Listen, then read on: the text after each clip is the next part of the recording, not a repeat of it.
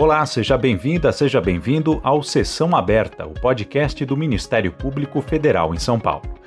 Hoje a gente vai falar sobre a Lei de Segurança Nacional, uma lei da época da ditadura que vem sendo usada ainda hoje para embasar uma série de atos, como o inquérito das fake news no STF e os pedidos de investigação contra pessoas que expressam críticas ao presidente da República.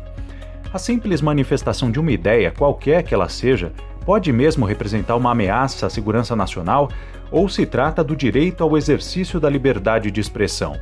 Se a Lei de Segurança Nacional não deveria mais estar em vigor, por que o debate sobre a revogação dela também pode trazer riscos à democracia? Quem analisa essas questões com a gente é o Procurador Regional da República Marcelo de Figueiredo Freire. Ele é coordenador do Grupo de Trabalho Interinstitucional de Defesa da Cidadania, ligado à sétima Câmara do MPF. Procurador, por que uma lei editada em 83 e, portanto, criada ainda na ditadura para combater os crimes contra a ordem pública continua em vigor e quais os riscos que ela representa para o Estado democrático de direito hoje? É difícil responder essa pergunta, porque eu acho que isso tem muito a ver, é uma, é uma pergunta mais sociológica, de entendimento da nossa sociedade, que uma pergunta jurídica. Porque, ao fim e ao cabo, se a gente entender que a Constituição de 88 ela criou um novo ordenamento jurídico, uma nova sociedade a partir da superação de um momento de ditadura que nós vivemos durante 21 anos, não seria é, sequer concebível a gente recepcionar entender como constitucional uma lei de segurança nacional gestada numa ditadura. Né? É, isso, acho que a pergunta é muito importante, é muito interessante, porque ela, de uma certa forma, ela traduz um pouco o que nós somos é, como sociedade, né? A reflexão que nós não fizemos acerca do período, é, no meu, aí é uma, uma entendimento meu, uma reflexão que nós não fizemos acerca das consequências e do que foi esse período de ditadura, que foram esses 21 anos. Né? Diferentemente de outros países que tiveram uma reflexão muito mais ampla sobre isso e conseguiram, inclusive, a punição de torturadores, de violadores de direitos humanos, que atuaram naquela época sob o pretenso argumento de defender o Estado, nós não fizemos isso. Nós até hoje lutamos para tentar buscar a justiça dos fatos e delitos que ocorreram naquele período. Então, a pergunta ela é uma pergunta que realmente é, nos faz refletir sobre que sociedade nós somos, né? E quais os resquícios desse passado autoritário que ainda prevalecem na nossa ordem jurídico-constitucional, né? né? E até que ponto nós não conseguimos ainda, passados aí quase 33 anos da edição da Constituição de 88, realmente implantar uma democracia no Brasil. É muito importante isso. É uma reflexão que ela é mais ampla do que propriamente uma reflexão jurídica, mas uma reflexão mais sociológica. Logo de início, inclusive o Supremo, por diversas ocasiões, conferiu legitimidade e, decidiu pela aplicação da Lei de Segurança Nacional em outros momentos. Né? É, eu, quando ingressei no Ministério Público Federal, em 1997, já se vão aí 24 anos, eu lembro que no, uma coisa que me chamou muita atenção, eu comecei atuando aqui no Rio de Janeiro, é que se usava a Lei de Segurança Nacional para tipificar condutas relativas ao, ao, ao, tráfico de drogas. Se tinha isso naquela época, 24 anos atrás. Nós fomos expurgando algumas coisas, mas ela continuou como uma espécie de dinossauro jurídico, né? E que deve ser expurgado do nosso ordenamento e ser formada uma outra, através de uma discussão democrática, ou uma outra lei, ou uma, um mesmo acréscimo de dispositivos no Código, de, no código Penal. Mas a gente tem que fazer essa, esse debate, né? tem, que, tem que partir para um, um amadurecimento muito maior do que realmente do que é a nossa democracia e dos riscos que ela é, sempre sofre né, de solução de continuidade, de ruptura. É muito importante que a gente tenha essa discussão agora e que a gente possa, a partir de um diálogo democrático, que não está sendo feito também, né? Vamos partir desse primeiro, não está sendo feito, mas a partir de um diálogo democrático, a gente poder construir uma nova, uma nova lei ou adequá-la, adequar esses dispositivos normativos à nossa realidade, uma realidade democrática. Uhum. E na sua avaliação, qual que é o limite que existe entre a liberdade de expressão e a ameaça à ordem pública que eventualmente poderia motivar a evocação da Lei de Segurança Nacional? Eu entendo o seguinte: a lei em vigor, a Lei de Segurança Nacional, ela ampliou em muito o conceito fundamental que deveria nortear a edição de uma Lei de Segurança Nacional, que seria preservar questões é, mais afetas ao conceito de segurança nacional. Essa lei ela traz, é, ela ela está sendo utilizada de uma maneira indevida, no sentido, por exemplo, de punir, de buscar punição de crimes contra a honra supostamente praticados em detrimento da autoridade presidencial. Está sendo utilizada para punir ou buscar a punição, a criminalização de movimentos sociais, movimentos sociais legítimos, movimento dos, dos sem terra, movimento dos sem teto, a população LGBT, LGBTI+, tudo aquilo que, de uma certa forma, se constitui uma suposta ameaça a uma estrutura social posta, uma estrutura de poder já posta. É lógico que é, não existe país no mundo que não, que não tenha preocupação com a sua própria segurança territorial, com a sua própria segurança, rigidez da, da sua soberania, isso tudo é importante. Agora, o que não, não pode acontecer é a, a malversação, o mau uso, o desvio de finalidade sobre essas questões para se punir é, movimentos sociais legítimos, expressões, opiniões contrárias ao governo. Isso é salutar. Aqui no Rio, nós tivemos um dos casos mais aberrantes com relação a isso, teve repercussão nacional, que foi um inquérito policial instaurado pela Polícia Civil visando criminalizar a conduta do influenciador é, de rede social Felipe Neto, que se manifestou fazendo uma crítica ao presidente da República. Quer dizer, é, não havia nem a mínima condição de, de atribuição da Polícia Civil para fazer isso. Né? A Lei de Segurança Nacional, como nós sabemos, a competência para processo de julgamento pertence à Justiça Federal, a atribuição para, portanto, se realizar a investigação é da Polícia Federal e a persecução penal do Ministério Público Federal, mas não se instaurou um inquérito para apurar isso. Quer dizer, a liberdade de expressão é uma cláusula pétrea da nossa Constituição. Acho muito difícil você, eu não consigo assim conceber uma manifestação, uma ideia que pura e simplesmente vem ofender a segurança nacional, né? Acho que a gente tem que ter a liberdade e a compreensão de que estamos dentro de um amplo debate. As críticas ao governo, elas são, a qualquer governo que esteja aí constituído, elas têm que ser observadas, né? Tem que se levar isso dentro do ambiente democrático, das, das disputas aí que se fazem entre os partidos políticos, entre a sociedade civil. É normal. A liberdade de expressão ela é um preceito fundamental. É lógico se houver abuso, se houver uma ofensa, se houver é, alguma viola, alguma tipificação que seja feita no Código Penal. O Código Penal já tem lá as disposições normativas dos crimes contra a honra, né? também a via civil de reparação por danos.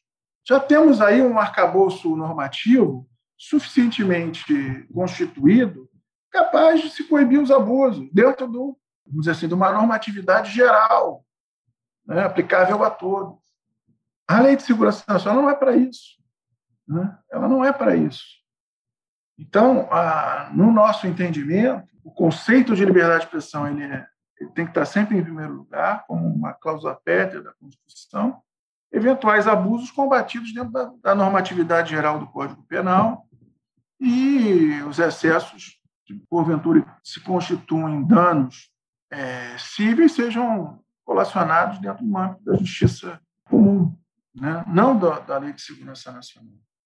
Tem que se partir desse, desse princípio metodológico para a gente construir uma democracia, né? cada vez mais difícil no Brasil. Uhum.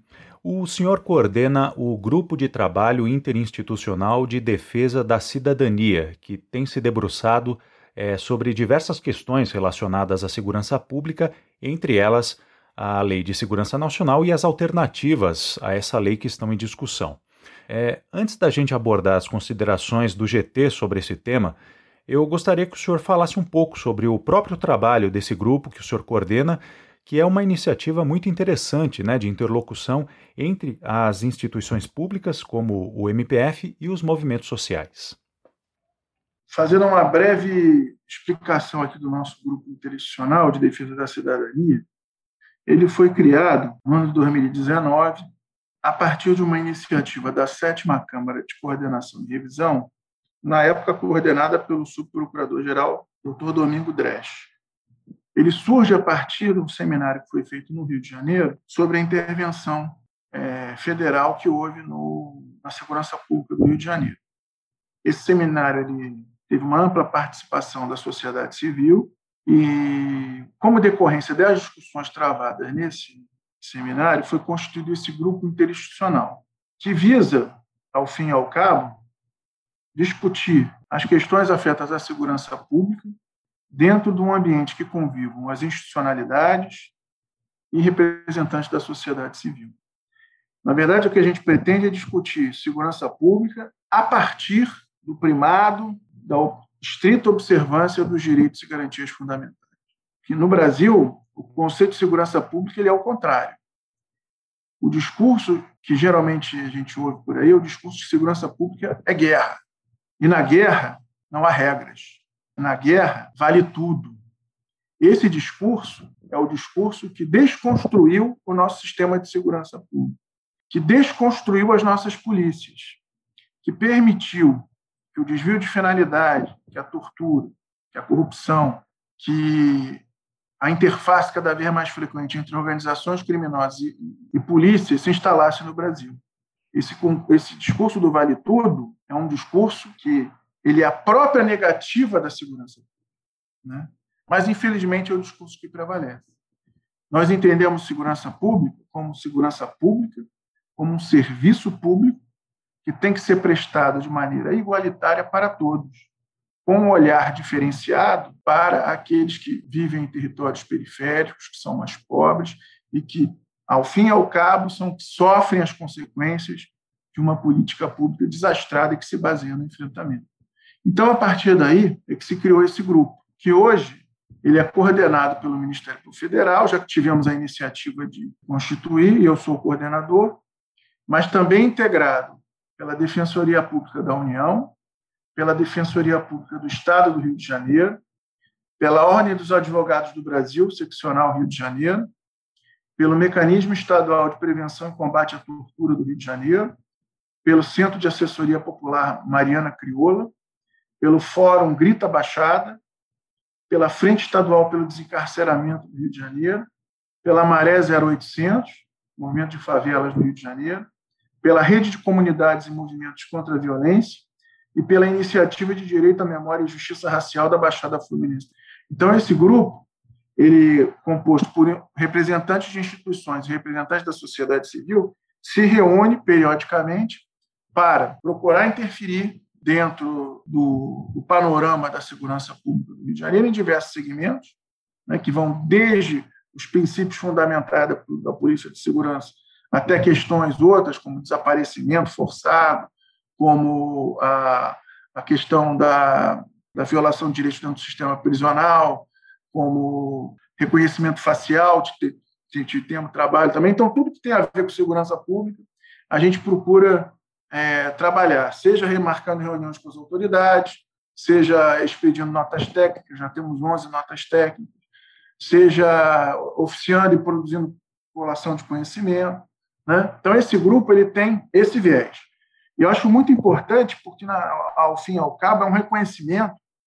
Acho que isso falta uma autocrítica muito grande às institucionalidades, de que as instituições não são capazes de, sozinhas, angariar o conhecimento suficiente para interferir no ambiente de segurança pública. Eu, eu tenho um outro grupo que eu trabalho também, que é o Grupo Estratégico, aqui no Rio, esse trata mais da parte de inteligência, das ações voltadas à repressão às organizações criminosas. Eu costumo dizer que cada instituição no Brasil se acha um oceano de conhecimento. Se acha autossuficiente e se propõe a resolver os problemas do Brasil. Mas aí eu faço a crítica lá que eu faço com meus colegas dos grupos, que cada instituição, digo isso com todo respeito a todas elas e a minha própria, é um oceano de meio metro de profundidade. Nenhuma delas é capaz de, de, ter, de absorver o conhecimento necessário para propor políticas. Por isso que nós temos que ter uma atuação integrada com a sociedade e interinstitucional entre nós. Né? Esse é o caminho. Esse é o caminho que levará a uma mudança qualitativa no ambiente de segurança pública. É um caminho difícil. Não tenhamos é, dificuldade em assumir isso. Né? É um caminho difícil, é um caminho torturoso, é um caminho, às vezes, frustrante. Às vezes, frustrante. Mas ele é o único caminho que se, que se, que se vislumbra. Eu, não, eu confesso que eu não consigo perceber um outro caminho. O caminho do eu sozinho gerou essa disfuncionalidade que a gente está vendo aí. Né? Gerou a expansão das organizações criminosas, gerou a, o fomento do discurso da barbárie, gerou, ao fim e ao cabo, a falência do sistema de segurança pública no Brasil. Então, nós temos que ter essa, esse exercício de humildade, de compreensão e, ao mesmo tempo, de alteridade para buscar, de forma coletiva, a, proposição de soluções. E, e, acho que esse grupo nosso aqui ele é muito, muito rico com relação a isso. Né? Uhum, sem dúvida. E uma das iniciativas recentes é, do GT foi a publicação de uma nota técnica sobre o projeto de lei 6764 de 2002, é, projeto esse que prevê a revogação da Lei de Segurança Nacional e estabelece novas diretrizes para o enfrentamento a atos que possam colocar a ordem institucional em risco. É, quem quiser pode acessar no site do MPF a íntegra dessa nota, que é bastante crítica à forma como esse debate tem sido travado. Quais são as considerações do grupo de trabalho sobre o PL 6764? Especificamente sobre o anteprojeto, as nossas críticas elas são basicamente as seguintes. Primeiro, o regime de urgência. Né? Nós entendemos que um assunto tão importante como a revisão da Lei de Segurança Nacional, ela tem que ter uma discussão ampla com a sociedade. Isso não vai ocorrer. O regime de urgência já foi aprovado. Então, não vai haver essa discussão com a sociedade. Isso é, é mais uma vez, a consagração do princípio do eu sozinho.